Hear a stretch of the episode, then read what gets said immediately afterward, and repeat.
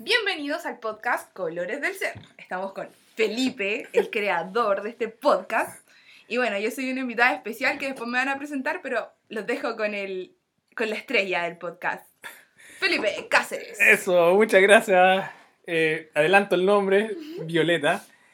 Eh, muchas gracias, bienvenidos y bienvenidas eh, a mi espacio, que bueno, es un espacio que es para poder compartir con un, una conversaciones de, a lo mejor de muchos calibres o a lo mejor muchas matices. Porque si se enteraron en, Spotify pueden encontrar anteriormente entrevisté a tres amigos, eh, un, un amigo mexicano y dos chilenos que son amigos de la vida. Y en esta oportunidad tengo el, la grata sorpresa, ya que un día me dijo, hoy día puedo hacer la entrevista y todo. Y dije, ya. Puedo hacer todo el espacio en mi agenda súper ocupada. En la agenda súper ocupada. Y dije, wow. Así que se dio esta instancia y aquí tengo al frente a una gran amiga, Violeta, que es una persona que tiene casi todas las personas que me rodean tienen muchas caras o hacen muchas cosas, son como multifacéticos, todos hacen cosas, inventan, son muy creativos y todo. Y la persona que tengo al frente hace muchas cosas y se está explorando y, cada vez que lo encontramos hace más cosas, hace ropa, tiñe, es estudiante de ley, está en casi los últimos meses, ya yo creo que se va a titular pronto. Ojalá, ojalá. Karateca, ya, bueno, ella les va a contar un poco más porque incluso salen unas clases online, ya la pueden ver en la zona, ella es enseñando sus, sus artes marciales. Y eso, pues, así que doy la bienvenida aquí a Violeta, muchas gracias y que cuentes un poco. hola, bueno, hola los auditores de Colores del Ser. Eh, como dijo Felipe, o Colores del Ser, o como o cualquiera de sus alter egos, o Lenio Michi. Aquí mi amigo, em, me llamo Violeta, Violeta Serna, y eh, sí, soy muy multifacética, muy inquieta, hago muchas cosas. Soy profesora eh, o instructora de karate, Kyokuchin, cinturón negro segundo dan. Eh, tengo un emprendimiento para que me lo sigan en redes sociales, se llama spower.cl, me pueden buscar en Instagram. Vendo ropa, me encanta la moda, soy estudiante de Derecho. Actualmente estoy ahora incursionando los podcasts con mi amigo Felipe. Eh, soy profesora de... También hago clases online para la Municipalidad de Coronel, porque para los que no sepan somos de Coronel, octava región, de Chile. Y tengo ahí unas clases, si quieren entrenar, si quieren aprender defensa personal femenina principalmente, pero igual es para todos. Eh, me pueden encontrar en el Facebook de la Municipalidad de Coronel, clase todos los sábados a las 11 de la mañana. Y eso, hago muchas cosas en la vida, soy muy inquieta, muy curiosa. Y por las curiosidades de la vida llegué a conocer acá al queridísimo Lenio Michi. Nuestro, nuestro, ¿cómo se llama? Eh, eh, se me fue la idea. ¿Cómo se llama cuando eres, no, no, no estelar? Cuando eres el, el presentador del podcast y el bueno, se me fue. Cuando me acuerdes. Son detalles, son detalles. Se entiende, se entiende. La gente aquí es muy. la idea de este podcast, como les decíamos, era como poder conversar un poco eh, sobre diferentes temas. En realidad, que sea como una conversación súper entrete. Igual nos pueden encontrar por redes sociales y darnos mm. más ideas para poder hacer en los próximos capítulos y que conozcan a diferentes personas que están haciendo diferentes cosas por y para el mundo. Sí, como nuestro querido Aguila Michi, porque cuéntenos su currículum, por favor. Esto no todo se va a tratar de mí. No, no, wow. Bueno, voy a comenzar. Me han entrevistado en otra. Bueno, Pero igual, pues la gente de tu podcast quizás no conoce todas tus facetas, porque tienes muchas. Sí, pues bueno, el... soy, soy psicólogo de profesión. Eh, soy especialista, soy psicólogo transpersonal y psicólogo educacional. Tengo dos Tiene su consulta en Coronel y también atiende por Zoom, por si acaso. Bueno, atiendo mi consulta, llevo 12 años haciendo clínica en mi consulta. Bueno, algunos años estuve haciendo clínica en otros países, también estuve viviendo en Buenos Aires, en Argentina, también trabajé en Colombia y en Ecuador haciendo talleres y trabajando como psicólogo. Eh, además soy, bueno, instructor de, de yoga, de, de Astanga Vianza y de Hatha Yoga Y también, bueno, de Kundalini y de otros estilos que también he explorado. Eh, también soy psicólogo de animales y de plantas, que esa especialidad no es muy conocida en este lado del mundo, bueno, en Europa sí.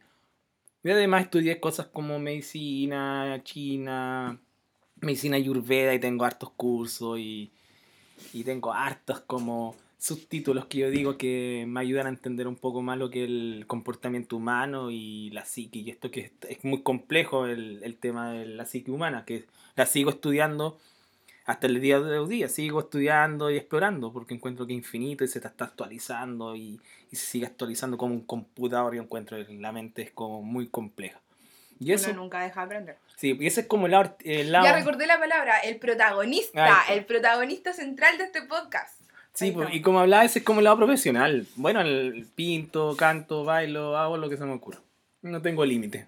Todos los días me exploro y me, y me modifico como que mi ego siempre está en crisis por lo mismo, porque no me, no me puedo definir muy... Esto es súper interesante de ti porque es como que se, se propone una cosa y la hace, ¿cachai? Como mm. que se le mete entre ceja y ceja. Ahora, ahora somos compañeros de entrenamiento. Eh, es, mi discípulo, mi pequeño sí, está bien, está bien. Y es muy duro el eh, entrenamiento. Mañana nos toca y hoy. Y un día se le ocurrió decir, le dijimos, oye, Felipe, entrena. Y dijo, ya, pues vamos, eso es muy bacán, es muy entusiasta. Entonces cosa que se le atraviesa por delante, él la hace. y, me meto, y me meto. Le hace. Y me meto. Que es bacán, super, es súper destacable de tu personalidad, ¿cachai? Sí, eh, igual eh, para mí es súper como... Porque me encantaría hacer todo también, pues como que tengo, no como que un día a mí siempre se me vienen nuevas ideas, nuevas, nuevas metas, me propongo como objetivo a corto plazo y a largo plazo. Y como justamente dice Violeta, es como que tengo esa energía y todo, y a veces obviamente escucho loco, la energía, la energía. Este hombre no duerme, loco. Cuando uno está durmiendo, él está meditando, ¿cachai? Cuando uno se está levantando, él se está parando de cabeza. Esa, esa cuestión es como. A las seis, cinco y media yo estoy haciendo cosas, estoy trabajando, ya meditando y todo, haciendo cosas. Es muy replicable, pero es impresionante. O sea, yo recién despierto como a las. Igual despierto temprano, sí, despierto como a las 7, 8. Porque hay muchas cosas que hacer, pero me gustaría tener esa energía como de o sea, no de no dormir, pero de estar así como full, full todo el día, porque es verdad, o sea, ahora estamos grabando a qué hora, como a las doce y media, y el Felipe ni pizca de sueño, ni pizca, yo pegué un tutito hace unos segundos atrás, pero el Felipe nada, ni pizca de, Y eso que empieza a las 10 de la mañana a trabajar. Y no toma café, este hombre, no hay cafeína en su cuerpo, eso lo hace así sin... Sin nada. Sin, ningún estupefaciente. Sí, no, yo tomaré café, no duermo más en una semana. Es un estado natural. A eso tenemos que llegar todos, a ese despertar de conciencia. Sí. Eh. Igual, eso es lo entretenido de este podcast misceláneo, que es que conozcamos a diferentes personas, o sea, por lo que hemos hablado con Felipe, que conozcamos a diferentes personas para tener como diferentes ideas de que se pueden hacer hartas cosas. O sea, no podemos encasillarnos solamente en yo soy una cosa. Por ejemplo, yo soy eh, eh, abogada, o yo soy doctor, o yo soy esto. No, uno tienes múltiples facetas y siempre van a haber nuevas facetas que descubrir y hay que atreverse. Al principio da mucho miedo. Yo cuando conocí a Felipe estaba en una etapa así como un poco turbia porque el examen de grado en derecho es algo complejo.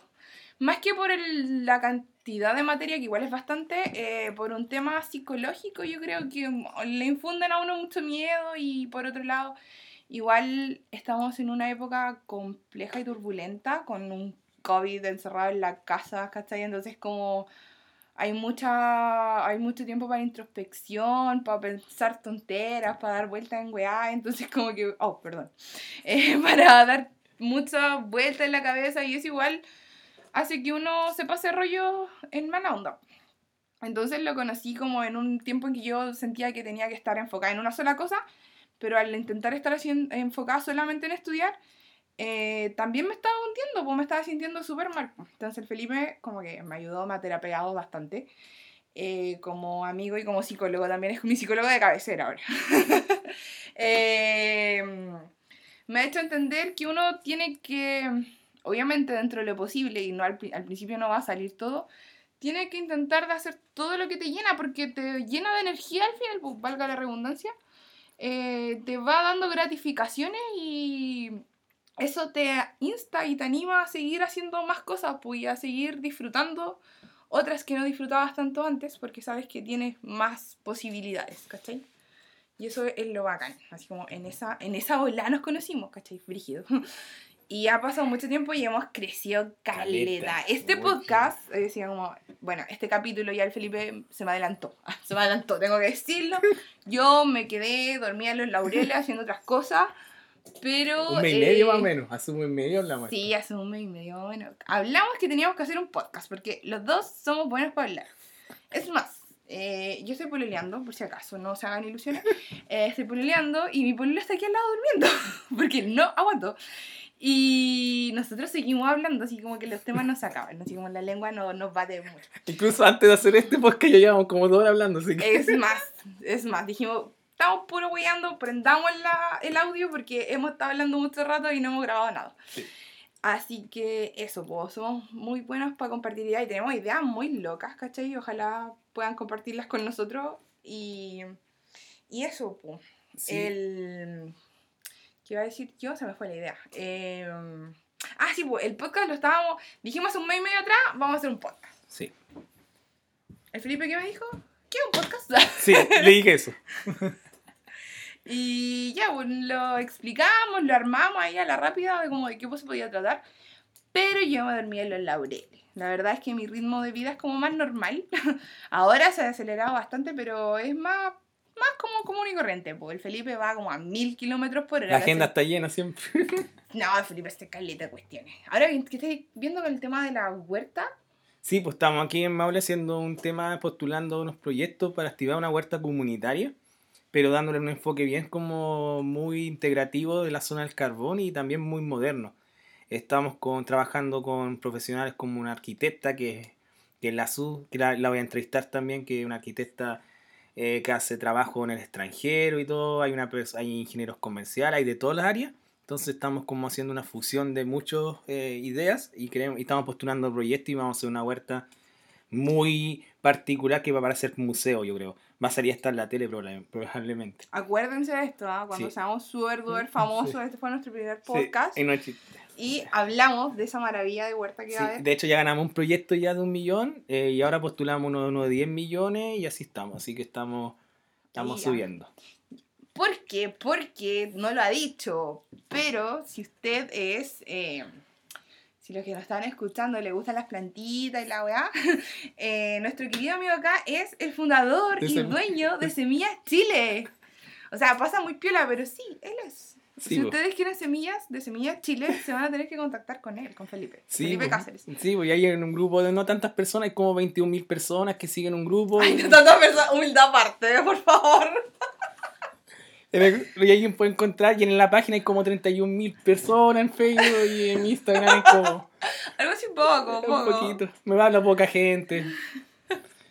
Sí. Muy pocos likes. ah. También hace talleres. Talleres que son súper... Mi mamá hizo un taller contigo que va alucinada. De hecho, mañana el taller. O día, bueno, hoy día a la, a las 11, el taller de Huerta Consciente.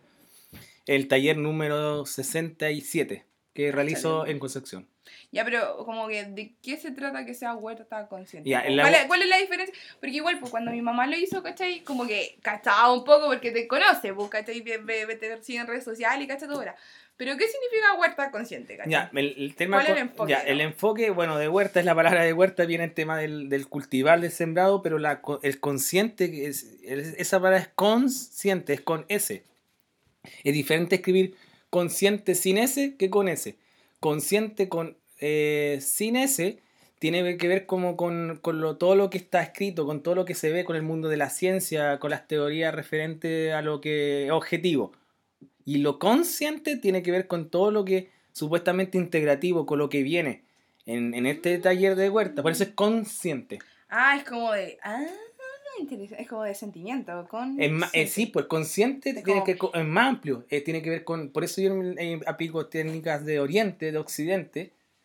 Porque hago que, eh, demostrar que el, el sembrar algo tiene que ver con una influencia de tus emociones, de tu mente, de tu energía y algo más, más global. No es que tú plantas una planta para comer, sino también al comer estás haciendo un trabajo psicológico, estás trabajando también un ámbito energético, algo que te sirve para tu, tu metabolismo, para el medio ambiente, es eso. Y eso transmito en el taller. Mm. La gente cuando termina mi taller se da cuenta que el, el plantar es trascendental. Es el Ah, mi resumen. mamá, que alucinante. Eso es como taller, Si eso hubiera es. fumado una wea. Sí, así. eso es, eso es, eso es. Y hay mucha, Quedó en las nubes. sí, y hay mucha información. Son tres horas de mucha información, mucha información. Y salen todos eh, con, con la información básica de sembrar, pero de, O sea, de- eh, pero eso es como el 10%, yo creo que es lo menos importante, vos, ¿cachai? Sí, porque los calendarios, la- eso, igual le mando esa información, le comparto el libro y todo, pero le mando, no sé, pues libros como por ejemplo La dieta del delfín, donde habla de cómo la importancia de consumir agua de mar, pero es un, es un libro, y lo escribe un científico. Entonces la gente dice, consumo agua de mar, y tú también puedes regar las plantas con agua de mar, por ejemplo. Chan, Ah, chan. ¿se puede? Sí, poco. Entonces, cosas Vamos, así. vamos a poner una sección de recomendando libros. Sí. Hoy día el primer libro que le, rega- le han recomendado se La dieta llama del delfín. La dieta del delfín. Buena, buena idea. Vamos a poner una vamos a anotar aquí nuestra super pauta muy elaborada. Nos tomó tres minutos. Y hablando de los libros, ayer terminé mi libro. Ah, mi sí, segundo libro, ayer terminé escribir mi segundo No libro. sé si lo habíamos dicho, pero también escribe, pinta, escribe, le hace música, le barre, le cocina, le canta, Todo. le todo, todo, ¿no? Ay, Uy, partido integral este hombre, por Dios.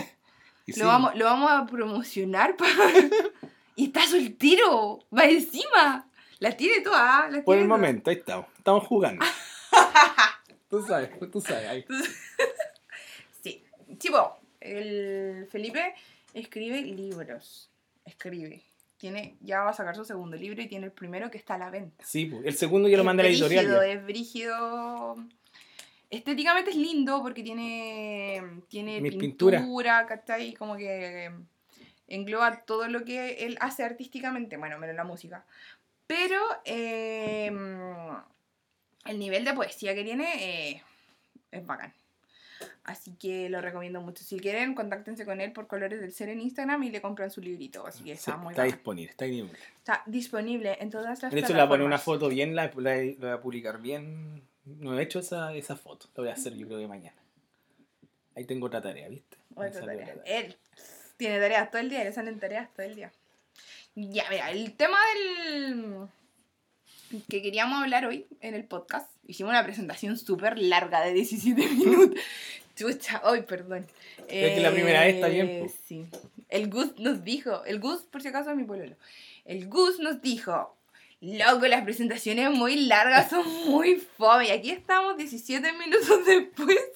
Ok, pero de los errores se aprende. El tema que queríamos poner sobre la mesa en este podcast es, eh, por eso me invitaron a mí, obvio, Sí, obvio. el poder femenino. Queríamos hablar del Gear Power. Un ¿Cachai? temazo.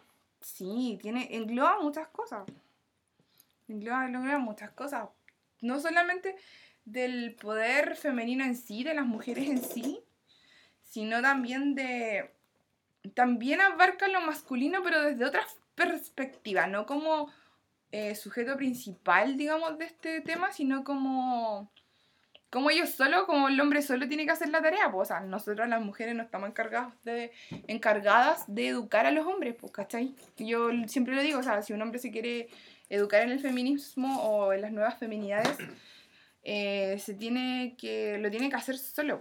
Y eso es una de las propuestas que tiene el Felipe también con su, que ha investigado y trabajado calidad en las nuevas masculinidades y cómo en grupos de hombres, ¿cachai? Tienen que explorar eso, pues, porque entre hombres se tienen que tratar, tienen que verse y pegárselo al cachofazo entre ellos, pues no es como nosotros ya tenemos harto tema que trabajar, harto camino que despejar, porque igual ahora el poder femenino, la feminidad, el feminismo se ha transformado caleta y ha cambiado y ha transmutado, pero igual nos queda harto camino por recorrer, pues chiquillas, o sea, todas podemos ser más feministas o todas podemos trabajar más en ello.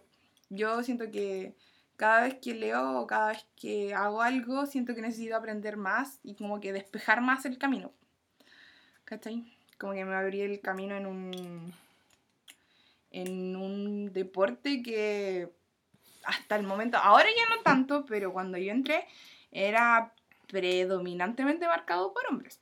O sea, mucho de cada una mujer que entrena o una mujer que entra a entrenar karate. Y sobre todo un karate tan fuerte como el que él practica. Es cierto que es fuerte. Sí, muy fuerte. Dos horas y, y eso que yo practico artes marciales. Bueno, no practico artes marciales, pero hago, practico yoga y escalada libre y hago otros deportes. Pero es muy intenso, es muy intenso. Es buenísimo, se lo recomiendo. Ahí cuando se mejore este, este tema, que vayan al dojo y todas esas cosas. Sí. Es fuerte, entonces eh, siempre de una mujer entran como 10 hombres y uno se tiene que armar el camino. Sobre todo, por ejemplo, yo fui cinturón negro muy chica y empecé haciendo clases muy chica, entonces igual me tocó como que plantarme ahí con toda la pachorra, pero muy dura porque si no me pasaban a llevar, pues, ¿cachai? Hacerle clases yo teniendo 16, le hacía clases a gente adulta, pues a hombres adultos, entonces como que muchas veces me miraban como, a esta niñita me va a enseñar a mí, ¿cachai? Y ahí yo me picaba y le sacaba la chucha entrenada. Bueno, al principio le dejaba así con la lengua afuera, pero picaba, pues, ¿cachai? Porque nada que ver, pues. Y después se dan cuenta que era buena y seguían mis clases. Llegué a tener 20 alumnos. Harto. 20 alumnos. Y eran casi puros hombres, ¿cachai? Porque le sacaba el juego, le sacaba el juego con todo. Pero me tuve que ir abriendo camino, pues igual en los torneos, por ejemplo, ahora se ven muchas niñas y me encanta, pues, y trato de... Trato de... mm, También de promocionarlo más para que se metan más niñas, porque a mí me sirve, a todos nos sirve como interactuar más entre mujeres en los torneos, es entretenido y, y es enriquecedor para todas y nos hace crecer a todas. Y eh, el otro es que sirve mucho, y sirve mucho para el tema de la defensa, para sentirse más fuertes, para sentirse más seguras. El arte marcial te, ya te da una filosofía de vida potente y más encima como que siendo tú mujer, ¿cachai? Y hacerlo es como en una sociedad en que te dicen que tú tenés que hacer baile, ¿cachai? Y tú te metías en una cuestión que supuestamente es para niños, se supone, pero en realidad es para todos. Eh, es te sentís power, pum aunque yo tengo que decirlo, cuando yo era chica quería ser bailarina de ballet. Me gustan los deportes así extremos y las disciplinas extremas, pero rigurosas. Yo quería ser bailarina de ballet, pero de estas que se hacen mierda los dedos, ¿cachai? Como entrenando el full. Sí, pues esas que se ven las telas como todas cortadas, ¿sí? Sí, que se ponen. Sí, pero no pude porque aquí en Coronel, Coronel es un pueblo chico, o sea, para los que son de otro lado. Eh, Choronel. Choronel es chico, mm, Sí. y en ese tiempo, hace un par de años atrás, unos 20, 25, 30 años atrás, no habían academias de baile, pues entonces como que había que ir a Conce y en Conce igual es más lejos y era su pique. Así que decidí hacer karate. Era igual de disciplinado, igual de fuerte, así que yo quiero. Igual necesitáis caleta de coordinación para hacer karate. Sí, pues todo, ¿no? Coordinación y perseverancia como todas las disciplinas que hay. Sí, la- el esfuerzo físico, me gusta el tema del esfuerzo físico, del, de llevar el cuerpo al extremo, ¿cachai? Así como al punto del vómito. Eso vamos a hablar en algún otro podcast el enegrama, de los eneagramas. Yo descubrí mi eneagrama gracias, bueno, no lo descubrí, me lo dijo el Felipe. me hizo ahí un, una, una, Una- sesión y unos test y cachó cuál era mi eneagrama. Y quedé para adentro, quedé para adentro con la cuestión porque me identificaba mucho. O sea, no lo había logrado entender, pero me identificaba mucho. Ayuda mucho. ¿Viste? La Sí. personalidad del enegrama como que te, explica desde otras perspectivas tu tipo de personalidad o personaje que uno tiene. Que uno es realmente. Entonces, buenísimo. eh, es una herramienta que te sirve mucho y siempre uno va profundizando porque son como capa, capa, capa, capa, Mm. capa. Sí, siempre como que se puede descubrir algo más de eso. El personaje. El personaje que uno es. Porque uno es un personaje, al final uno se crea un personaje. Por ejemplo, yo tengo un personaje para la Viole que es profe, para la Viole que es polola, para la Viole... Uno se va creando como un, un tipo. No, eso no quiere decir que sea como yo, yo, o sea, al menos yo lo veo así, no sé si estoy mal ahí, me dice el Felipe, yo no lo veo como algo malo, sino como que uno se pone de diferentes formas, o es de diferentes formas, dependiendo de la confianza o del lugar en el que po. sí, por las pluralidades. Igual eso no es ser doble estándar, encuentro yo, es como ser... De hecho, eso habla, eso no habla de salud mental. Porque Sí, habla de la flexibilidad de tu ego. Eso es bueno, porque generalmente cuando las personas son muy rígidas, eh, esa rigidez hace entrar en la... Freud habla de la famosa neurosis, habla del tema de la rigidez, produce mucho conflicto interno. Porque una persona que siempre va, independiente del contexto, siempre con un personaje, entra en choques con otras personas porque es una persona que se puede adaptar al medio. Ah, no se puede adaptar, pues sí, pues tiene razón. Entonces, generalmente, por eso pasan que las personas que tienen trastorno de personalidad son personas muy rígidas psicológicamente y en su forma actual. Mm.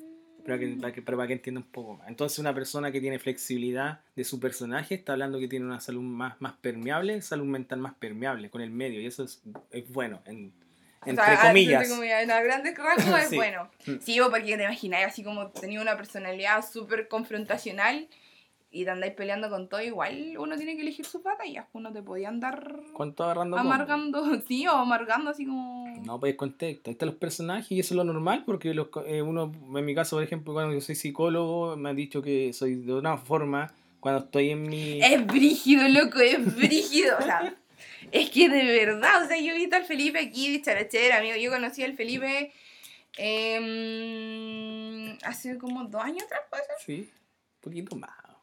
Sí, como años Tenía el pelo largo. No, van a hacer talleres de yoga aquí. en el en caro. en el Sí. centro de Coronel. Y, y no hablamos, pues, sea, me hizo un taller de yoga que igual es... Ustedes, hay diferentes tipos de yoga, ¿cuál es el yoga así tú? Es que yo invento, inventé un yoga, pero se parece mucho a la Stanga Villanza. Pero mi yoga es único. Es como que mezclo ejercicio de chikun, de otros de otros tipos, de estilos.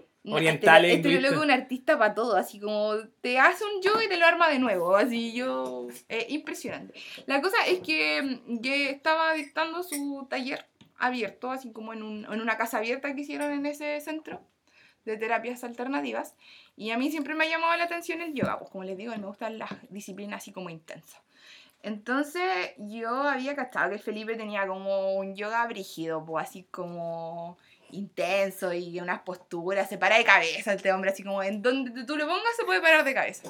Una vez fuimos a, fuimos a un cerro y se- en una piedra como al borde del abismo se paró de cabeza. Sí. Y sin brazos, ¿cachai? Así como las manos al lado del cuerpo, no. De otro... De, otro verdad, cuando fuimos a la, máximo. cuando- cuando fuimos al... A la Laguna de la Plata. A la Laguna de Plata y conté esta experiencia igual cuando los- los- el, el puma nos andaba persiguiendo. Sí, dije, nos persiguió un puma. Luego, todos nos cachamos que nos persiguió puma, porque fuimos a la punta del cerro, literalmente. Fuimos a la cordillera ahí en, en la Laguna de Chillán, Añil. Por Sí, Chillán San, adentro. San Fabián de Alico, hacia arriba de la cordillera. Eso, San Fabián de Alico adentro. Y, Y los cóndores arriba y todo. y llegamos al máximo que se podía porque era la cordillera, pues, o sea, para allá no se veía nada. Para todos los otros lados se veía así como para abajo. Y veíamos volar cóndor y la cuestión. La cosa es que después veníamos bajando de la cordillera por como un bosquecito, así había mucho, mucho árbol, matorral, y íbamos haciendo unos caminos para llegar al camping, donde, o sea, no era un camping, pero era Ah, la zona donde teníamos el donde- refugio. donde estábamos acampando. Campana. Y de repente se empiezan a escuchar como pasos alrededor de nosotros. Y el Felipe como que dijo, ya, apuremos no, apuremos no, porque hay que bajar luego y nos vamos a cansar. Así como manteniendo el control de la situación. Y dijo, no, es que esos pasos son muy rápidos. O sea, como que no, no puede ser otra persona. Y de repente, cachamos que se escucharon como unos rugidos. Una... ¡Y como, ¡oh! Sí, y era un puma. Contra la lora. Oh my gosh, hasta que llegaron mis días. Dije, no, no puedo morir aquí. Ahí era un puma, pues efectivamente era un puma, pero bajamos así, hecho las velas, manteniendo la calma, así, bajamos, Sí. derrapando. Y sin mirar atrás, así como No, no, no, ni mirando para los lados, nada, porque el, el puma iba como para el lado. Sí. Sí, no, fue brígido, pero fue muy linda la experiencia, los condores se veían muy bacanes. Es que lo vimos de muy cerca. Sí, pasaban por arriba Por nosotros. arriba de nosotros, muy cerca. Menos de no sé cuántos metros, pero eran muy cerca y no estaba Sí. tan. Tenemos unas fotos muy geniales, pero no se las puedo mostrar. Si En- no siguen en- en nuestras redes no, sociales, pues. No, en mi canal de YouTube está el video. Ah, ¿verdad? Hoy ese video quedó súper bacán. Sigan el canal de YouTube. Ahí. Este En es YouTube. un, un podcast de puras promociones. Ya, que, que le que hemos hecho, hagamos un recuento. Ya también tengo un Eh, YouTube. El canal de YouTube de Felipe, por favor, síganlo. Tiene unos videos súper entretenidos de varias partes de Chile. ¿El último de dónde? De. mm, De la, la cima del, de- del lago con, de Conguilleo, del Parque Nacional Conguilleo, la cima no me acuerdo. Pero el- Ya, es con lo nieve. buscan. Sí, pero fui ahí el último viaje que hice. Ya, ese es el último video que tiene ahí y se pueden ver con estos lentes 3D. Mis Sí. hermanos tienen uno, yo lo Real- vi Realidad y fue brígido. Se ve como estar ahí. Tiene el video de la Laguna de la Plata y tiene hartos más. Sí, pues son, de la red tengo, los conté, son 670 videos que tengo en YouTube. Publicados. Hartos. Voy a tener que hacer un canal de YouTube. Yo no sé hacer. Voy a subir mis clases a YouTube. Tenéis que hacerlo. Sí. No, ahí va a ser otra cosa. De hecho, este podcast lo va a subir en audio a YouTube. Oh, buena. ¿Le ¿sí, una foto? Una foto Y listo. Sí, qué Así que va a entretenido. estar. Va a estar en Spotify y en YouTube. Y a lo mejor SoundCloud y lo puedo subir en otras páginas. Y vamos a tener sonido ambiental. Ya voy. Y tiene esos videos y son buenos. Yo le mostré a mi papá el video de la Laguna de la Plata. Y se puso los lentes de realidad virtual y me decía, oye, estar ahí, se puso a caminar así, muy, muy free. Sí, Pero es como estar ahí entretenido. sí, son muy, muy buenos. Eh, Y la gente no los conoce mucho, no está muy familiarizado con los videos 360. Como que... No, pues, y realidad virtual tampoco, porque tienes que... Y los lentes no son caros. No, pues cuestan estar- 6 mil pesos. Sí, antes estaban más caros, pero ahora ya no. No, porque es como- más accesible. Sí. Es que de hecho el final va a ser el... entretenido. Yo vi una vez en estas cuestiones de realidad virtual, les dejo el dato. En YouTube también hay como que los links asociados al video de Felipe lo pueden encontrar. Que son, era como un. de la NASA. Era como. un paseo turístico, así virtual. Un paseo turístico por una galaxia. Loco, aluciné, me puse la los, los lentes y era como estar recorriendo la galaxia, el planeta y como que veía abajo Sí, pues, estrellas, arriba, ay, con la luz apagada. Tuvimos, sin mentirte, como una hora en esa con mi papá y caminábamos por un lado, caminábamos para el otro y un planeta de fuego, ay, fantástico. Sí, Es una buena inversión, sobre todo ahora en cuarentena es súper entretenido, pueden recorrer muchos lugares con esas cuestiones. Sí, no, la cámara es bien. Y pronto se me quiero comprar la cámara de la GoPro del 360. Que ahí serían los videos más nítidos todavía. Hola, pero hay que hacer viajes bacanes para hacer... Sí, pues de hecho estamos planificando un viaje. Pronto va a haber unos Un videos video- nuevos. ¿Sabes qué? Un video de sería bacán, un video de 360 de surf Sí, pues. Con esa cámara podría con ser. esa cámara. Oh, qué haría Felipe. Ah, también hago surf. Ah, entre otras cosas que hace Felipe, también hace surf. Yo no he hecho surf, ¿qué quiero hacer? No, pues que a la Caro le, le presté mi traje. No tenía que tener un traje más grande y se metió. Si la Sí. Caro nunca no tenía miedo al mar, si ustedes tenían que meterse, o sea, que meterse. No, yo no tengo miedo al mar, le tengo respeto, pero no tengo miedo. De hecho, tengo un amigo que es profesor y les puede enseñar. Y de Maule. Ya, pum. Y- Ya, ¿cuándo es su junta? Por eso, no, y es profe, por enseña. Otro, de ahí tenemos otra persona para entrevistar. Sí, de hecho, sí, pues lo va a entrevistar. En el, el Maulina, sí. Nosotros le hicimos no me tinca. Porque cuando nosotros lo metíamos a hacer cuando estábamos más chicos, él era chico, pues es menor que nosotros. Ya. Y nosotros lo metíamos en el surf y él se mete en body. Y, él- y nosotros le decíamos, ¿te quieres meter en surf? En la tabla de surf. Y decía, no, no me tinca. Entonces quedó, no me no me tinca. tinca. El no me tinca. No me tinca. Y ahora toma tu profe de surf. Hace body surf. No, y campeonato. Es de body, sí. Más body. que no le tincaba. No, pero él practica olas bajas, olas de 4 metros, ¿no? Oh, y, y he ganado premios, ¿no? Sí, y también es fotógrafo y todo es maulino. Me lo van a conocer. Un personaje que incluso le ofrecí una entrevista. Pero un personaje, un personaje. Prontamente tenemos que tener un profe de surf. Sí, y vamos a promocionar sus deportista, iba a campeonato y todo.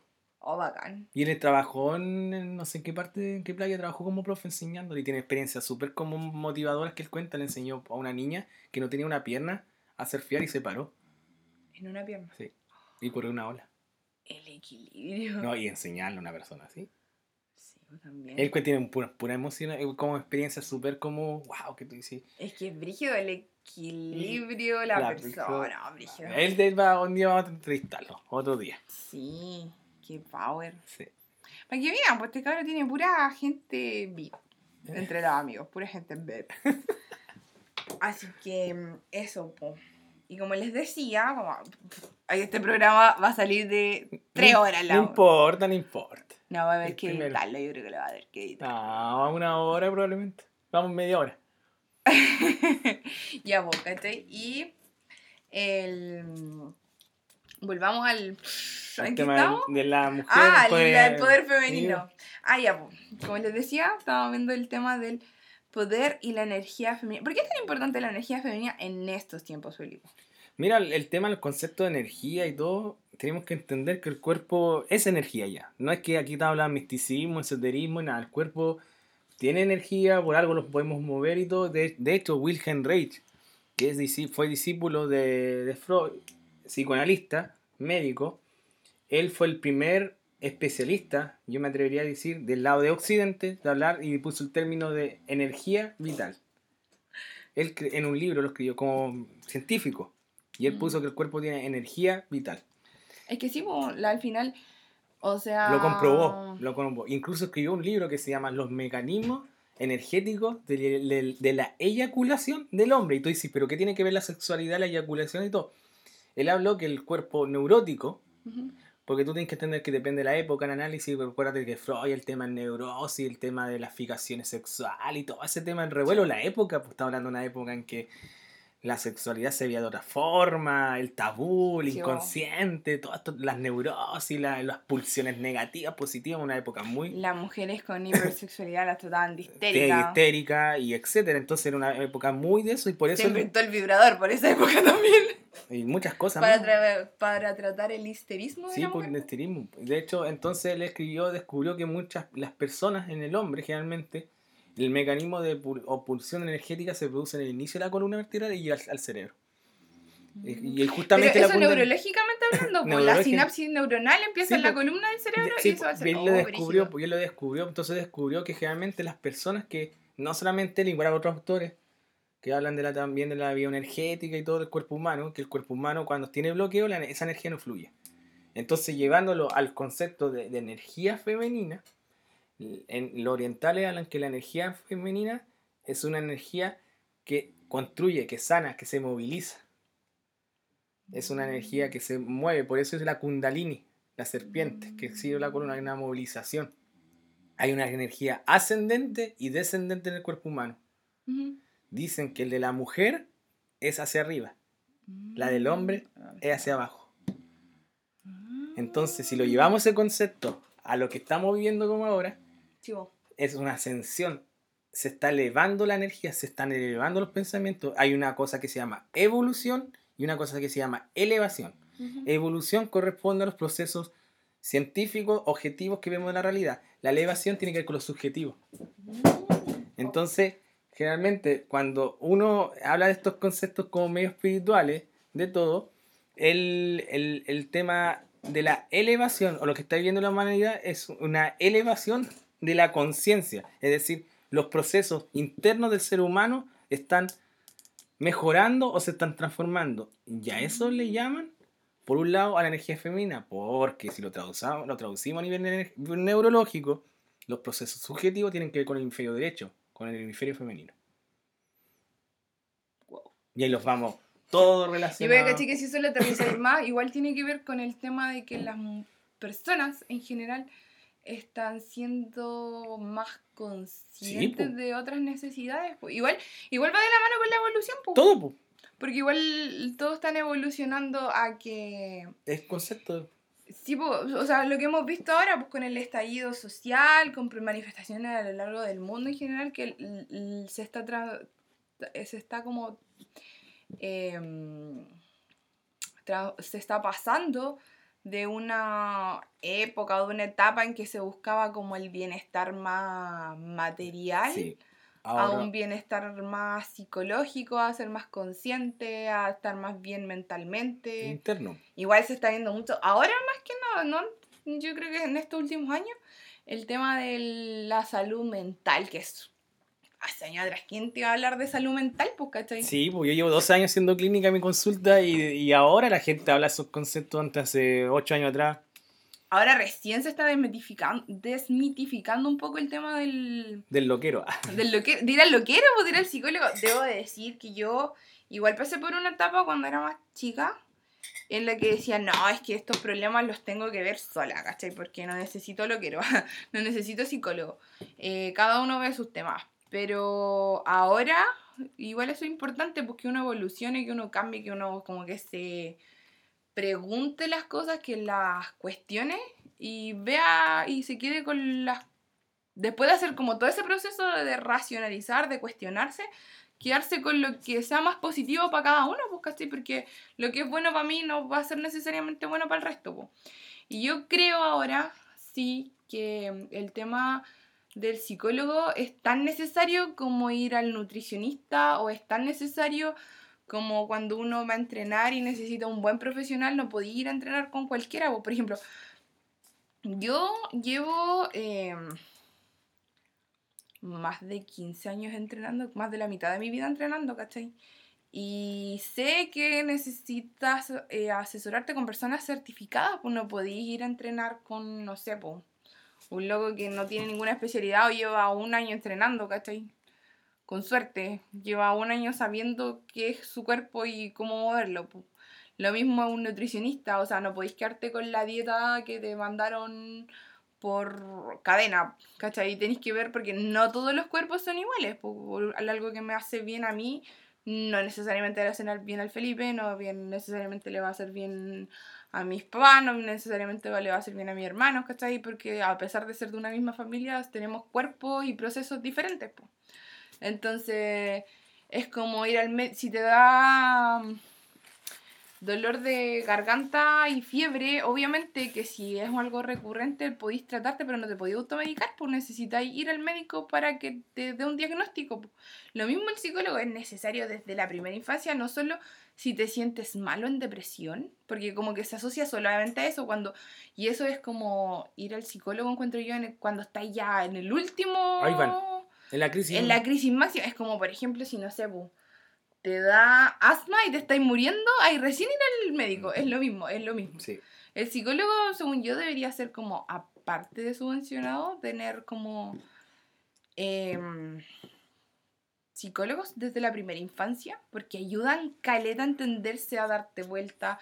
Y es una pega que tú puedes decir, ah, pero lo podía hablar con un cercano o con una amiga, pero no todos tienen la, la empatía y el nivel de comprensión para asesorarte bien, pues, para darte buenos consejos, para cachar qué te está pasando, ¿cachai? Para direccionarte y encontrarte tú mismo. Al final es eso, como que encontrarte tú mismo y encontrar las herramientas que tú tenés para salir de los problemas, porque el psicólogo tampoco te va a solucionar la vida, solamente te hace abrir los ojos, ¿cachai? Como, este eres tú, este eres lo que tienes y con esto tenés que trabajar y enfrentarte al mundo, ¿cachai? Y encuentro que eso va a campo. No, no es necesario estar como en la crisis máxima como para acudir a un, a un psicólogo. Pues lo mismo, no, pues, no debería ser, igual se está cambiando un poco ese paradigma, estar como en el punto crítico de la desnutrición o de la obesidad para ir al nutricionista. O sea, ojalá deberíamos ser prof- tener un profesional de cabecera. El problema es que la salud en Chile es muy cara y eso ya es otro tema. pues, ¿cachai? Sí, y el mismo tema que a medida que la gente tenga, eh, manifieste sus necesidades, el, el sistema va a cambiar. po. El- Es como una oferta y demanda. Eso, pues. Si la gente pediría más o diría que bueno, es necesario un especialista de, de, de- de determinada área, eh, le exigiría, no sé, al, al sistema mismo y el sistema mismo daría de alguna forma daría abasto para poder tratar a esas personas, pero como la gente tiene un... Bueno, es que un tema complejo de Latinoamérica, enseña- la gente aquí en Latinoamérica tiene un pensamiento que le, es como no masoquista, pero como que eh, le, le enseñaron a sufrir. Sí, como No. que tienen que sufrir la cuestión Sí, para si que no valga. y no, si no sufren no es vida. Sí. No, no hay- sin- incluso cuando sienten mucho placer, mucho bienestar, se asustan. Eh, vienen los sentimientos de culpa. Yo creo que todos hemos pasado por eso. Y es un tema cultural, un tema social y un tema muy arriesgado que está incluso en Chile. ¿cachai? Chile por eso es uno de los países que tiene mayor eh, índice de, de trastornos mentales, de salud, salud mental pésimo. Mucha gente que yo diría casi el 99% de las personas en Chile tienen problemas mentales. No a lo mejor graves, pero tienen algunos una sintomatología que no son que no son muy eh, normalizadas dentro de los contextos que hay. Las enfermedades, por ejemplo, trastornos de ansiedad, ataques Eso de decir. pánico. Partiendo por la ansiedad y la depresión, yo creo que la mitad de la población y sobre Y, todo o tú han pasado por episodios, hoy sí, pues ahora más. Y tú han pasado por, un episodio así, incluso problemas, ali- trastorno alimenticio. Pues Chile uno de los países que la obesidad está aumentando cada vez más. Oye, sí, pues y eso es otra cosa de entender, pues la obesidad también es un trastorno alimenticio. Sí. Mucha gente dice, ah, no, es Es que eh, está sanito. Ah, o por ejemplo, los trastornos alimenticios la mayoría los asocia solamente con la anorexia, la bulimia. Pero no, pues la obesidad igual es un trastorno. Eso no quiere decir, eh, no, no va como de la mano de la gordofobia, uno puede estar gordo pero saludable, pero la obesidad en sí eh, eh, tiene que ser tratada porque después trae muchos Problemas. asociados. eh, Muchos, pues. No Es por un tema de mantener un, un, un estándar de salud de vida. Eso es lo que yo igual, por ejemplo, digo con mis clases ahora de defensa personal.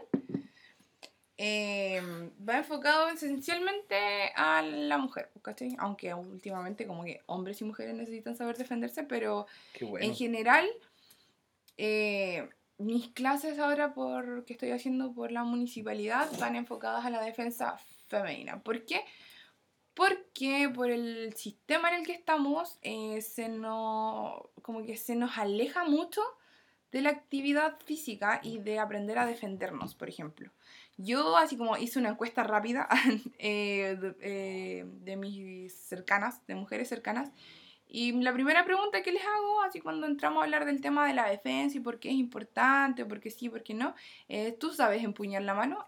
Y te lo digo, así firmado, si no han entrenado alguna vez, ninguna sabe empuñar la mano. Como que todas pegan con la palma o pegan con los deditos para adentro, ¿cachai? Y es algo tan básico que a los hombres como que de chicos les viene en el ADN aprender a pelear, pues, ¿cachai? Igual yo me lo he preguntado a otros hombres y no saben empuñar la mano, pues, ¿cachai?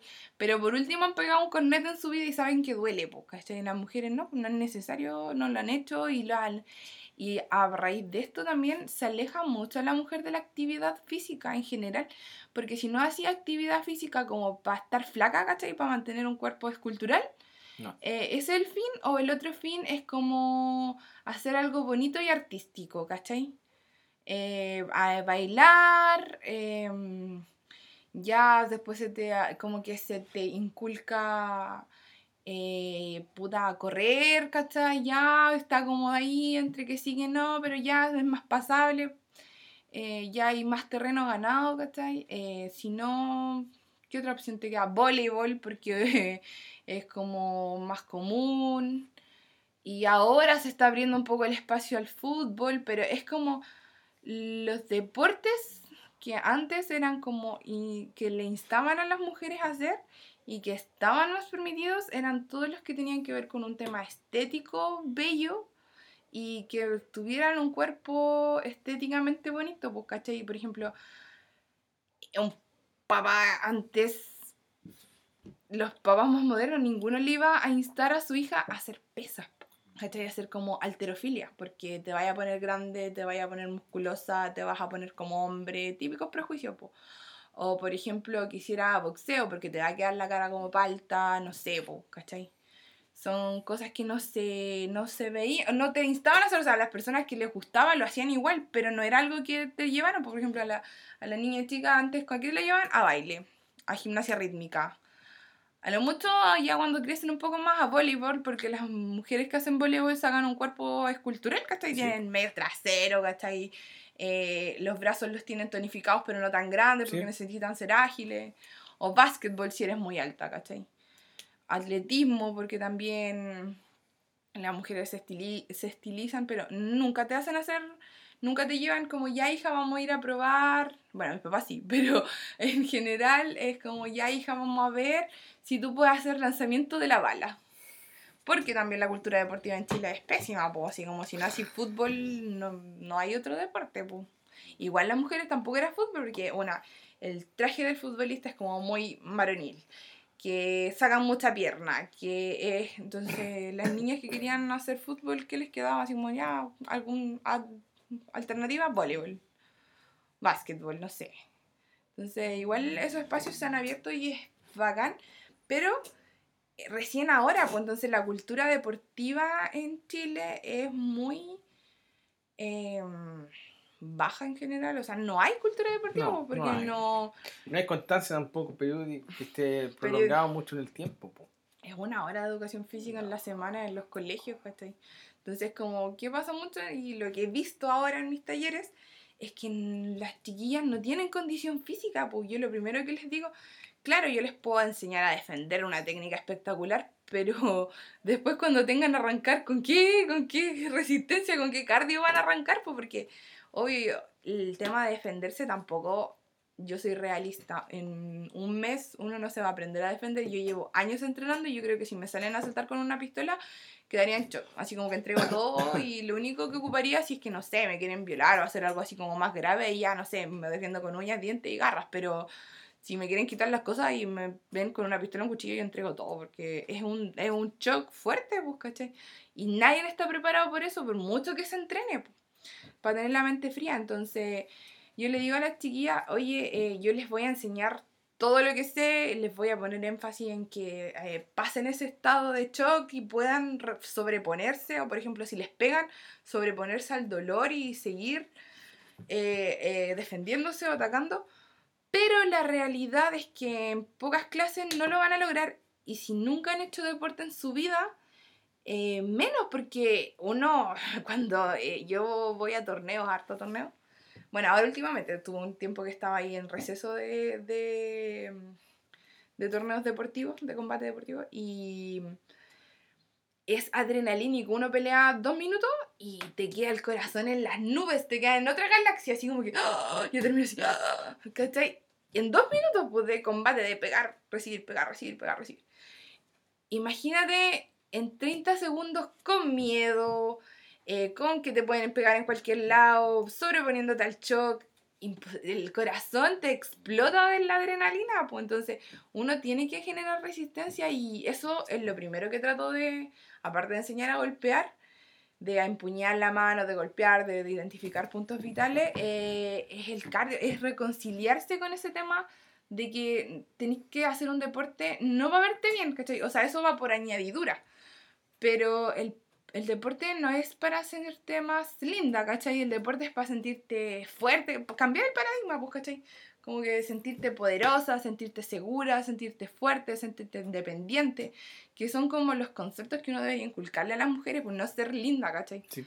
Porque uno, todos podemos ser lindos a los ojos de cualquiera, ¿cachai? La belleza es súper subjetiva, pues. Eh, pero el tema de la inteligencia, la seguridad, eso se nota, pues, y eso se debería eh, inculcar desde chicas, pues, ¿cachai? Como que decirle a los niñas, sobre todo ahora, y ahora que se ha cambiado harto el tema, como que ponerlo sobre la mesa y como instarla a la gente que nos escuche a decirle a las niñas, oye, tú tenés que hacer un deporte para sentirte fuerte, para ver cómo tu cuerpo te da, pues, ¿cachai? Porque, por ejemplo, en el karate de repente yo siento que voy a desfallecer, pero cacho que puedo hacer una flexión más, puedo, puedo combatir un minuto más y eso es súper gratificante y es mucho más gratificante que verme regio tener caluga, porque yo soy demasiado bueno para comer, y, y soy delgada, no soy flacuchenta, pero no tengo calugas ni, ni los músculos definidos, porque igual soy como una persona común y corriente, como me mando mis hamburguesitas, ¿cachai? Pero trato de que mi cuerpo sea funcional, pues, o sea, yo Ahora en la cuarentena mi meta fue hacer mejor las flexiones de brazos, así que he mejorado mucho, ya estoy haciendo más flexiones, pero de la mano va que mi cuerpo se tonifique y se ponga más, eh, más atlético, que salgan más musculitos por aquí y por allá. Pero mi objetivo no es ese, pues. mi objetivo es poder hacer flexiones de brazos, pues, ser más fuerte, ¿cachai? Y es súper gratificante. Yo encuentro que cuando me sale un rollito es como por tanto, por retención de líquido, por haber comido mucho el fin de semana, es fome. Y cuando lo bajo así porque en la semana ya me ordeno y ya no se ve, porque generalmente es como porque uno acumula mucha agua, mucha sal, digo, ah, es bacán, es como rico, pues uno se siente bien. Pero cuando veo que ya no hago cinco flexiones bien, hago 10 flexiones bien, ¡oh, que se siente pavo! Es mucho más gratificante, es como wow, mi cuerpo da esto. O por ejemplo, mi familia es súper inquieta y como que nuestro deporte es el karate, toda mi familia practica karate. Y como nuestro hobby es hacer otros deportes, ¿cachai? Entonces, eh, somos súper, vamos constantemente a corridas y maratones. Y yo partí corriendo 5 kilómetros y ya, iba bien en los 5 kilómetros, me cansaba todo. Y un día dije, ¿y si corro 10? Pero sin prepararme, eso no lo hagan, tienen que prepararse antes. Nosotros como la preparación era entrenar. Nuestro entrenamiento igual son rigurosos, entonces son como una antelación a la carrera. Igual trotamos harto como para preparar torneos grandes. Salimos a correr, hacemos 5 kilómetros y cosas así, preparamos hit, piques, porque todo sirve para el, para el acondicionamiento, pero en general no es nuestro foco. Entonces, como con solamente el entrenamiento de karate, un día dijimos, ya vamos a, vamos a ir a correr y me inscribí en 10 kilómetros, así, cara baja. Vamos en 10 kilómetros. Y después me dieron todos los cuestionamientos, porque igual uno se pasa rollo, pues, o sea, no, no, uno puede ser muy artista marcial y tener toda la filosofía de vida detrás, pero igual es humano, entonces de repente tiene sus momentos de bajón, sus momentos negros, un momento en que le viene que le viene como toda la duda, toda la inseguridad. Y en general con las cosas nuevas soy bien insegura y bien, bien reticente, así como que ah, le pongo mucho freno al, al empezar cosas que no conozco. Entonces como que ya, pero me inscribí nomás, vamos, ahí intensa, 10 kilómetros. Tu número, tu número ahí. Sí. Y me inscribí en los 10 kilómetros, llegó el día de la carrera, tenía el corazón en la boca antes de empezar porque dije, oh, voy a joder en los 3 kilómetros, así como, no, no me va a dar. Y después dije, pero ¿a quién le tengo que mostrar nada? En la carrera había miles de personas inscritas y dije, ¿qué, ¿a quién le tengo que mostrar algo? Si camino, camino, la cuestión es no llegar de la última nomás. O por último llegar de la última digna. Y ya como me puse a correr ahí con mi audífono ahí, con David Guetta de fondo, con la New Michi de fondo. Y corriendo, ya, bien, dos kilómetros, bien, ya todavía como que había agarrado mi ritmo, tres kilómetros, de repente como que me empecé a ir en volar, así como imaginándome cosas, mi mundo, corriendo, de repente ya llevaba ocho kilómetros y no me había dado cuenta y llegué así como, no llegué entera, o sea, llegué con agujetas por todos lados. Y me mandé el pique final, así el sprint final, así como de una esquina a otra y, y pasé la meta así como con la cabeza pacha. Y después me vino todo el agarramiento y todo. Pero lo hice, bo, hice los 10 kilómetros. Y dije, wow, mi cuerpo dio lo de... No vomité, no me desmayé. Mi cuerpo da, pues dije, o Y sea, hay que... Hay que... Que la experiencia. Y hay que hacerlo, hacer cosas, pues, o sea, tiene No, que no, ser funcional. Sí, pues el cuerpo Y da. las mujeres, sobre todo, tenemos que instar a nuestro cuerpo a hacer cosas, pues hacer pesas, por ejemplo, a, a que tú podís levantar 20 kilos día por medio, no te va a poner así como con los brazos gigantes. Pasa, cuestión tenés que inyectarte cosas, pero te va a hacer más apretadita, ¿no? Pues entonces tenés que instarte a ponerte esas metas, pues, ¿cachai? Como no estar fit para el verano. Yo quiero en el verano hacer 15 flexiones de brazo, ¿cachai? Esa tiene que ser tu meta. Yo en el verano quiero poder hacer 30 minutos de ejercicio y que mi cuerpo me dé y salir más o menos bien, no quedar así como, agua, tengo ganas de vomitar. Porque eso es lo que se le inculca al hombre, pues, ¿cachai? Tú cuando haces ejercicio, lo haces por, los hombres lo hacen porque quieren como probarse, pues, probar el cuerpo, arriesgarse, ¿cachai? Son como más en esa onda, pues, ¿cachai? Como, es por, no, yo no creo que sea porque somos hombres o mujeres, es porque lo que la sociedad nos inculca a los hombres y las mujeres, ¿cachai? Entonces el hombre es como, no, yo me quiero probar, quiero ser más fuerte, quiero ser más fuerte que en el de al lado, yo pego más duro, ¿cachai? Yo corro más kilómetros, yo tengo más caluga, pero siempre así como una competencia entre ellos, Es competir. pero igual con el tiempo el hombre van a hacer esa cuestión como sana, entre comillas, porque se juntan a competir y a ver quién da más, pero en buena onda, pues. Ahora recién yo me he dado cuenta que las mujeres no est- estamos compitiendo en buena onda, pues antes las mujeres competían como, ah, no, yo soy más bacán que tú, así como que a ti te humillo, ¿cachai? Y, y como que no, voy a pelar a esta loca porque es más bacán, entonces no, hay que destruirla, ¿cachai? O típico, así cuando se quitaban los pololos, así como, esa cuestión ya pasó de moda, ahora como que pelear por un hombre, ya, o así como, no, pues, ¿cachai? Uno tiene que girar en torno a uno, no en torno a los hombres, ¿cachai? Y, y eso es lo importante, pues, explorar las mujeres todas sus facetas. Por ejemplo, yo que hago karate, eh, todos podrían decir, ah, no, es súper masculino, o como se pegan fuerte, o hacen muchas pesas, o no, que es súper macho. Loco, nada que ver con las chiquillas, somos. Eh, ahora, ¿cachai? Como, como somos pocas y nos conocemos la mayoría, la competencia es súper sana, pues a nosotros nos buscamos los torneos, así como, ya, me, va- me toca contigo, así como, ah, peleamos, nos sacamos la mugre, ¿cachai? Y al final nos estamos sacando fotos, dame tu WhatsApp, dame tu Instagram, yo te mando las fotos, y como entrenáis, hagamos un sparring masivo de puras mujeres, ¿cachai? Y se, en el karate se empezó a dar bacán eso. Yo creo que antes incluso que en otros lados, porque como es un mundo bien, bien de testosterona, bien de ah, mucho ejercicio, eh, necesitábamos ese refugio femenino porque nosotros como que, puta, los hombres llegan así, ah, sudan caleta, ¿cachai? Así, oh, sudamos testosterona, ¿cachai? Y nosotras como que de repente, no sé, pues queríamos hablar de otras cosas, ¿cachai? O, queríamos hacer unas técnicas que a las mujeres les salen, por ejemplo, los hombres son como, igual, tienen técnicas eh, bonitas y bien trabajadas, pero en general las mujeres somos más flexibles, entonces podemos hacer eh, técnicas un poquito más espectaculares, así más, por ejemplo, las patadas circulares las podemos tirar más arriba, se nos da más fácil la flexibilidad. Y de repente no se pueden entrenar con- cuando entrenáis con hombres, pues, ¿cachai? Porque tenéis que como que entrenar a más fuerza, porque ellos quieren entrenar fuerza, ¿cachai? Uno quiere entrenar otras cosas, pues. Y, y ahora entre mujeres es bacán porque nos buscamos y nos podemos entrenar esas cosas que queremos. Sí, O hablar de repente nosotros en el camarín, ¿cachai? Es su retroalimentación. pues. Eh, hablamos, no sé, de maquillaje, a algunas les gusta la moda, otras no están ni ahí, pero entre todas como que retro... igual somos vanidosas, pues entonces de repente una quiere salir, no sé, po, salimos del entrenamiento y su brillito, su, su encrespada de pestaña antes de entrenar, poniéndole ahí el toque femenino, pues, ¿cachai? Y, y, en- y compartir eso entre mujeres es bacán porque todos pueden decir, ah, no, estas locas como que poco menos parecen hombres.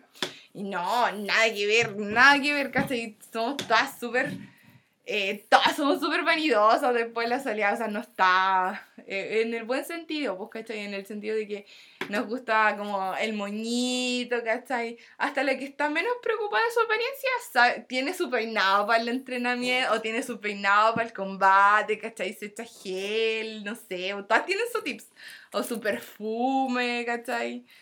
Y es bacán eso, como meterlo en el tema del entrenamiento y también se ve que cada vez igual hay más hombres que se sueltan más, pues, ¿cachai? Por ejemplo, entrenando nos pasa que mm, hay mucho roce, ¿cachai? Hay mucho roce entre los chiquillos, se agarran ahí. Pero no es mal visto porque estamos entrenando, ¿cachai? Entonces, igual eso hace que vaya cambiando el paradigma, pues, ¿cachai? Como eh, su buena perro, su abrazo bien apretado, su... Incluso los chiquillos de repente se saludan de besos, ¿cachai? Así como... Y no se ve mal, pues, ¿cachai? Porque como es... Pero es porque es un medio que tiene mucha texto, pues, ¿cachai? Sí, Como que po. se pegan mucho, entonces como que ah, su, su eh, expresión de cariño más piola, como que ah, la dejan pasar, porque ah, se pegan, ¿cachai? Pero cada vez se ve más y es bacán, pues, y eso se podría replicar afuera, pues, ¿cachai? Y y eso nos lleva a hablar también de lo que también teníamos en la palestra de las nuevas masculinidades, Sí, porque se está viendo más incluso. del cambio de paradigma de la masculinidad, que es importante, pues. Es que la integración al final, pues como la integración de todo lo que el, el- el- la- el- el- bueno, el mundo no tiene tanta, la civilización no tiene tantos años, pero es como la- las polaridades, pues estoy hablando ya del lado femenino, el lado masculino, el, jugar con estas dos e integrar las cualidades, pues, y poder conjugar o, con, o convivir con esta... Porque usted tiene muchas cosas que nos enseñan, que nos enseñan muchas cosas y nosotros también, pero como este mundo está creado solamente una pluralidad, que es la masculina, porque está todo, de hecho neurológicamente cuando la realidad está compuesta con líneas, cuando tú ves líneas, se te estimula más el inferior masculino y cuando tú ves curva el femenino. Ve todas las casas, ve todas las ve todo el mundo que hay, hay más líneas que curvas. Ya, pues, está hecho masculino. Mm. Neurológicamente, imagínate. Entonentonces, si entramos desde ese punto de vista, el mundo que tiene que integrar los, las curvas. Y Vamos. cuando integramos las curvas y las líneas, va a ser más felices. Brígido. Eso es neuropsicología, pues imagínate. Sí, po, porque una cosa es como el tema, igual es entender como el lado, el- lo femenino y lo masculino en el tema de como eh, visual, integración, pero todos tenemos femenino y Sí, masculino. porque el po, cerebro somos... O sea, los hombres como que deben que reconciliar. Eso de la, eso hablábamos en las nuevas masculinidades, que los hombres tienen que reconciliarse con su lado femenino y no no como avergonzarse No, eso, no avergonzarse, porque no es malo No, por ser femenino. porque no una parte del cerebro humano. Eso. Y si no estás negando una parte de su cerebro humano, y eso produce un desequilibrio emocional, produce un desequilibrio en todo, hormonal, todo. Te configura eso todo. estamos tan desequilibrados socialmente. Sí, porque porque, no porque todo, pues, ves, no, La- es que te da el hemisferio femenino, te da la empatía, te da el, la- el, el, la- el tener buena comunicación, el manejo emocional, todo eso te da el hemisferio femenino. Sí, po, Imagínate, por eso las mujeres son más evolucionadas que los hombres. pues.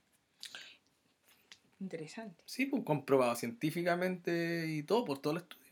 Y todos dicen, ah, pero es que el lado femenino es como encajar a las mujeres como con ciertas características. Y no, es eso quiere decir que tú estás viendo la feminidad como algo malo. El lado femenino le podríamos poner el lado de la luna, le podríamos poner el lado positivo, el lado... es como para ponerle un nombre, ¿no? No, hombre, nomás. Pero es como un lado de ti que tiene que ver con ciertas habilidades y Sí. cualidades y otro lado de ti que tiene que ver con otras cualidades o habilidades. El famoso yin y el yang, po. Eso, po. y ninguno de los dos es malo ni bueno, y No. tú tenés que tener los dos, pues, ¿cachai? Y ahí ves, o sea, siempre uno va a tener como en algunos momentos más predominante uno y en algún otro momento más predominante otro. pues. Y ahí se ven todas las teorías en la misma misma familia, por el lado derecho tiene que ver con la herencia de tu madre y el lado izquierdo tiene que ver con la herencia de tu padre. El hemisferio racional es masculino, el hemisferio el otro es, es, femenino. Entonces, va todo ahí, va la dualidad, la famosa dualidad, la dualidad, la dualidad, la dualidad, que están dos, el dos. Luna, sol. Ahí como si tú crees que no sé, darle al lado femenino o al lado. Pero vamos a poner A y B para que no se preste para. Como, ah, no, es que ellos están diciendo que las mujeres son así. No, el lado femenino es como el lado A y el lado B.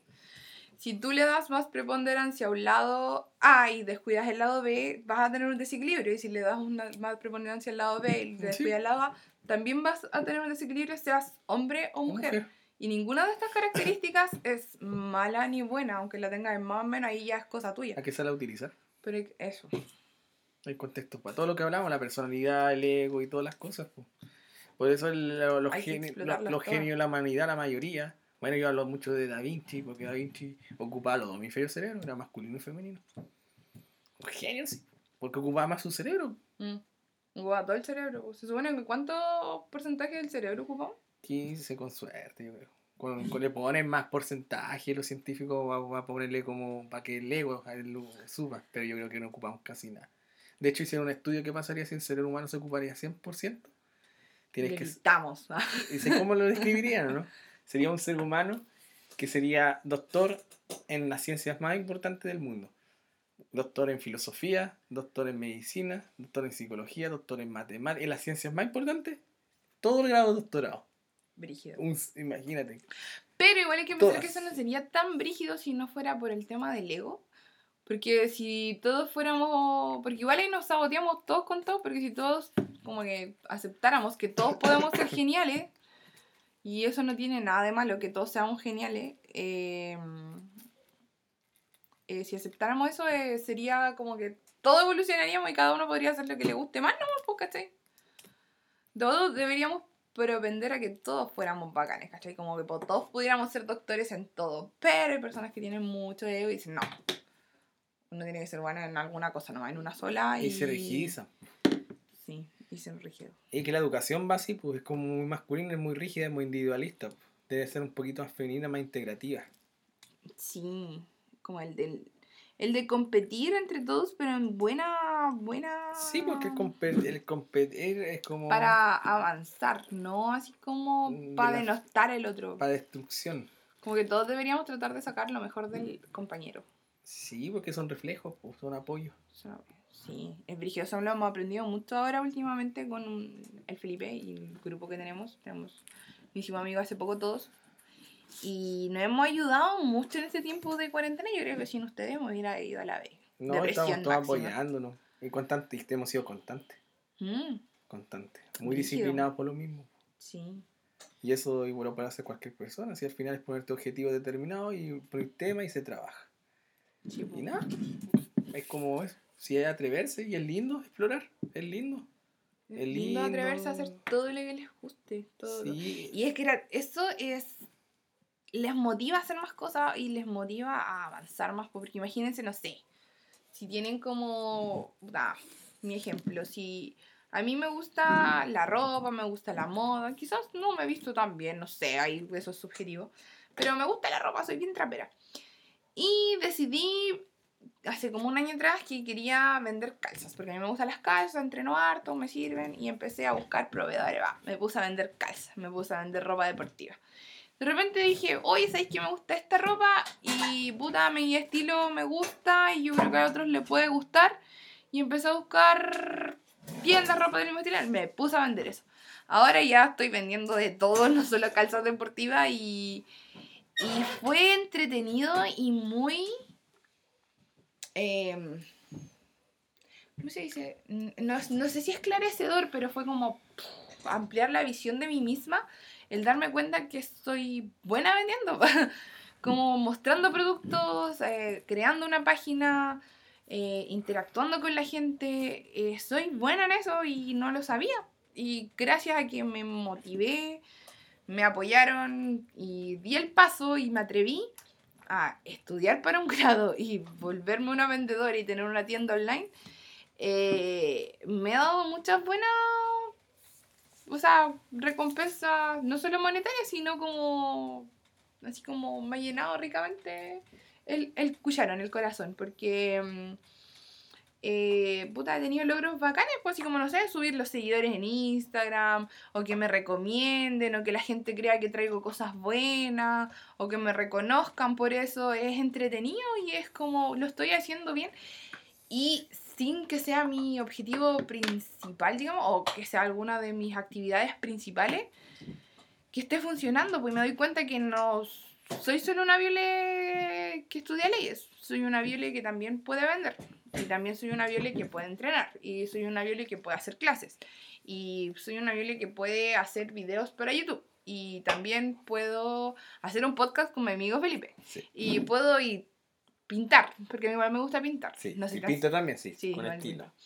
Eh, también soy buena hablando, por si no lo han dado cuenta en esta hora y 10 minutos que llevamos de podcast. Me apoderé del podcast. Está de bien, está bien. Es, par- es parte de. Ha, ha sido la intención. Los otros podcasts también pasó lo mismo, pero son maravillosos. Yo, yo, yo hablé de las 10 de la mañana hasta las 8 y media, así que. Entonces, que puedo comunicar también es entretenido. pues, Entonces, los, mucho los, los insto a que exploren todas sus facetas, todos sus lados y todas sus polaridades femeninas y masculinas y las Sí. intensifiquen. O sea, como exploren.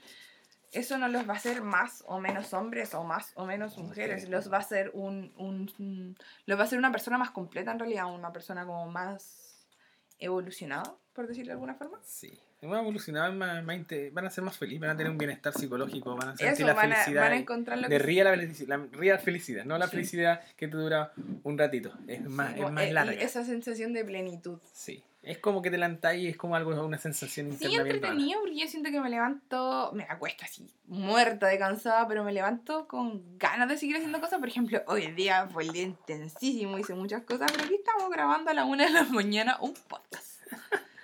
Así que sí, pues. Es muy importante la, el tema femenino y es un tema que va a dar harto, yo creo, por muchos años más. Dicen los, los científicos que son 100, 100 años de cambio de este tipo en el ámbito femenino. Así que nos Se queda. viene, se viene la el matriarcado. Y, y yo creo que va a ser una evolución, más que matriarcado, va a ser como una... Hay que buscar un término más evolucionado que el matriarcado. Sí, no, el matriarcado es como muy Es arcaico. que al, al- al- fue antiguo, Mm, ahora van a mujeres más power. sí, se viene, viene. Sí. Ahora vamos a escuchar, aquí en el intertanto, un poema de mi amigo Felipe. Que este, ¿Está en su libro? en el segundo libro que escribí ayer, que terminé ayer de escribir, Ah, esto es una exclusiva porque Sí. todavía no está publicado. No está publicado, de hecho yo lo mandé a la editorial y lo tienen que revisar y todo y para, para llevar a la, a la imprenta. Y este, y este es el poema número 60 de mi libro, el último. De hecho cuando lo escribí dije ya, ¿cómo voy a cerrar este libro? Y justamente salió este tema sin saber que hoy día iba a hablar este tema. El tema de la... Me, me imaginé el tema de la mujer, pero de Chile, no el Ah, tema mundial. Entonces empecé así, discriminación artificial hacia un polo de la naturaleza. Ahí me- obviamente está claro que el polo de la naturaleza fue el lado femenino. Cuántas historias ruidosas y sucias, mentiras disfrazadas en halagos perfumados. Brígido, eso me suena muy a piropos. Pero, Piropos de esos piropos de Contru Flight. Claro. pero a pesar de sus, de sus susurros venenosos, el hielo ya se derritió. Es lo que vienen a ustedes que están resurgiendo. Con todo ese poder. Sí. derrumbando sus cárceles invisibles, porque fueron cárceles creadas, haciéndoles creer que eran verdad y son mentiras. Lo que son- decíamos ahora, pues esas cárceles que tenéis que como encasillarte en lo bonito, en lo Sí. estéticamente bien. y ahí eh, eso, ¿cachai? y me- observo su divina presencia. Es como lo que yo he estado presenciando. Integrando en cada respirar, porque también estoy integrando eso. Yo, y me ha tocado, de los dos años que estoy trabajando, me ha tocado tra- atender más mujeres que hombres. Entonces eh, he tenido muchas mujeres que me han enseñado muchas Mucha cosas. retroalimentación. Agradezco día y noche haber despertado del hechizo infantil. ¿Por qué el hechizo infantil? Porque esta creación, esta discriminación es infantil, es una tontera, ¿cachai? La verdad es que sí, yo encuentro que un infantilismo así como, por ejemplo, ah, no, la... la, la... y hay personas adultas que lo creen que eso, no, si lloras es niñita, ¿qué es eso? ¿Qué es eso? Si... Ya. Todos Todos tenemos lagrimales. Y así poder realmente vivir sosteniendo mis cuerpos. ¿Por qué puse mis cuerpos? Porque tenemos que entender que el cuerpo tiene hartos cuerpos. Cuerpo emocional, cuerpo mental, cuerpo espiritual, cuerpo físico, cu- cuerpo causal, crístico y millones más. Somos cuerpos. Cuerpos. Algunos le ponen cuerpas, cuerpos, cuerpis, cuerpos, bueno, un término. No sé cómo ve la realidad como que. Puse gracias, gracias, gracias. ¿Por qué tres veces gracias? Porque se comprobó que cuando el cerebro tú nombras tres palabras, las integras más. Por eso Mm. puse tres veces gracias. Interesante, chicas, sus decretos. Hágalo tres veces. Tres veces. Por estar presente en las historias eternas y en el ser y ser el espejo de las almas. Perígido. Así terminé El libro. el libro. Wow.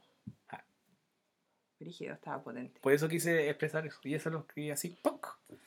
Y es el poema número 60 de mi libro que se llama Pies a Cabeza. Es un libro que habla temas sociales, políticos, psicológicos, existenciales. A diferencia del primero, este es un libro que el anterior lo escribí que era como un adolescente. En este lo escribí como adulto. Entonces habla... Ese hay- es más, maduro, es como más, más, más directo, más, más fuerte. De hecho, cuando yo lo leo, yo digo, wow, en lo que me fui. Porque cuando yo escribo, yo entro como en trance, como que me salen las palabras. Yo lo- al- de hecho, ahora al, leerlo así, como que dije, wow, lo que, lo que quise ¡Oh, lo que escribí, loco! lo que quise transmitir. Brígido está fuerte. A ver, Leámoslo de una. Discriminación artificial hace un pueblo de la naturaleza. ¿Cuántas historias ruidosas y sucias, mentiras disfrazadas en halagos perfumados? Pero a pesar de los susurros venenosos, el hielo ya se derritió. Derrumbando sus cárceles invisibles, observo su divina presencia, integrando en cada respirar. Agradezco día y noche haber despertado del hechizo infantil y así poder realmente vivir sosteniendo mis cuerpos. Gracias, gracias y gracias por estar presente en las historias eternas y ser el espejo de las almas. ¡Brígido! ok. Está muy power este... Va a estar bueno este libro. Es el 60. Va a estar bacán. Sí, tiene como 200 hojas el libro prácticamente. Y tengo pintura y todo. Y es muy a la Hay que hacerle mucha promo. No, se viene. Este es muy raro. Este libro es muy particular. Y el tercero se viene pronto, así que. Es loco bueno para escribir.